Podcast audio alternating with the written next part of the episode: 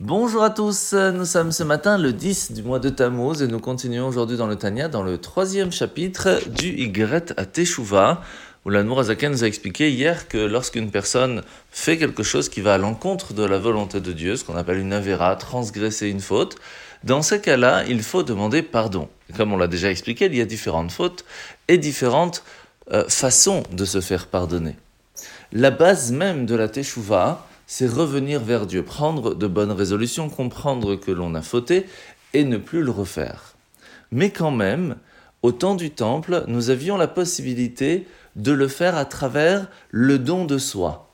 Lorsque l'on amenait un sacrifice à Dieu dans le temple, cela permettait à chacun d'entre nous de pouvoir être pardonné.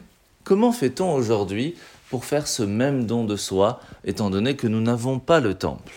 La réponse, c'est par le jeûne.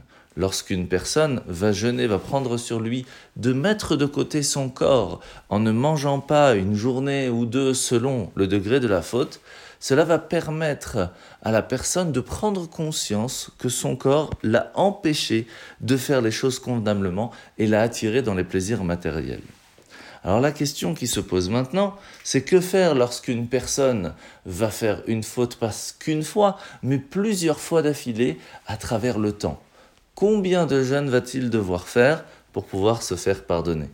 Premièrement, le Harizal, le maître de la Kabbale, nous a transmis que selon la faute, il y a plusieurs jours de jeûne à faire. Mais la question, c'est combien? Prenons l'exemple d'une chemise qui s'est tachée une fois, deux fois, trois fois, dix fois, cent fois, à ce moment-là, elle est vraiment très sale. Et il faut passer dans la machine à laver, des fois même plusieurs fois, pour être sûr de retrouver sa, sa, propreté. De la même façon, son âme qui a été tachée une fois, deux fois, dix fois, cent fois, le travail pour pouvoir retrouver sa pureté n'est pas la même. De façon générale, nous apprenons qu'il est bien de faire trois fois le nombre de jeûnes prescrits par rapport à chaque faute. Mais nous, apprenons, nous apprendrons, Blaisrat Hashem plus tard, qu'il y a aussi d'autres façons de faire. Alors la mitzvah de ce matin, nous allons apprendre aujourd'hui la mitzvah négative numéro 63. C'est l'interdiction de faire du chilul Hashem. Ce qui veut dire que le monde autour de nous va voir que nous allons transgresser les fautes, la volonté de Dieu. Et cela peut amener une façon de voir les juifs ou de voir Dieu d'une façon qui est pas jolie. Alors ça peut être de, de différentes façons. Par exemple, lorsque quelqu'un, nous voyons, qui, qui veut tout faire pour enlever une mitzvah de la Torah, il fait tout pour travailler pour enlever cette possibilité de faire les choses convenablement, nous devons nous battre pour pouvoir garder la Torah comme elle nous a été donnée. Cela peut aussi arriver que une personne tout simplement veut montrer à tout le monde que ça ne le dérange pas du tout de faire euh, des avérotes. Ça, c'est aussi un problème.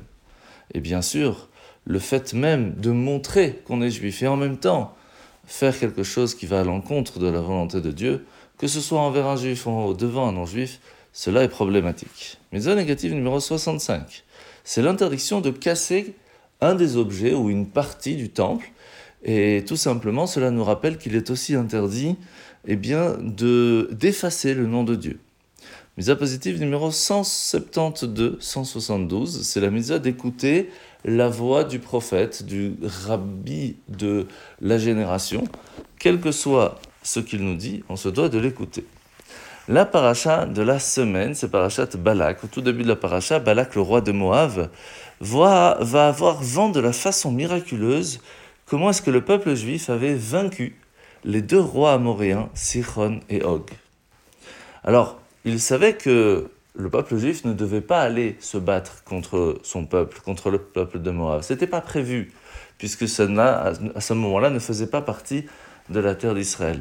Mais il a eu tellement peur que le peuple juif se dit ça y est, on est tellement fort avec Moshe, on peut se permettre d'aller partout, qu'il a commencé à travailler à l'intérieur de lui une peur incommensurable qu'il va transmettre à son peuple. Et c'est pour cela qu'ils vont partir en guerre contre le peuple juif. À la différence, Moshe a fait vraiment exactement l'inverse. Premièrement, il n'a pas laissé apparaître sa peur devant, devant le peuple juif.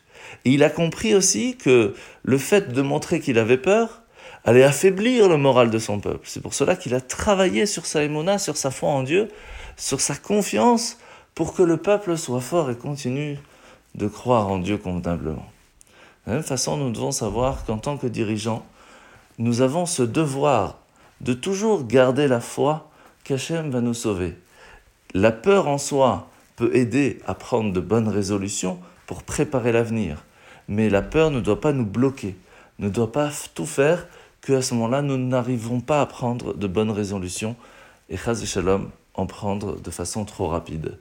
De la même façon, il faut savoir que nous sommes tous et toutes dirigeants, en tant que parents, en tant que, que euh, chefs de communauté ou autres. Nous devons faire attention à nos actes et à la façon dont nous montrons nos sentiments. Bonne journée à tous et à demain.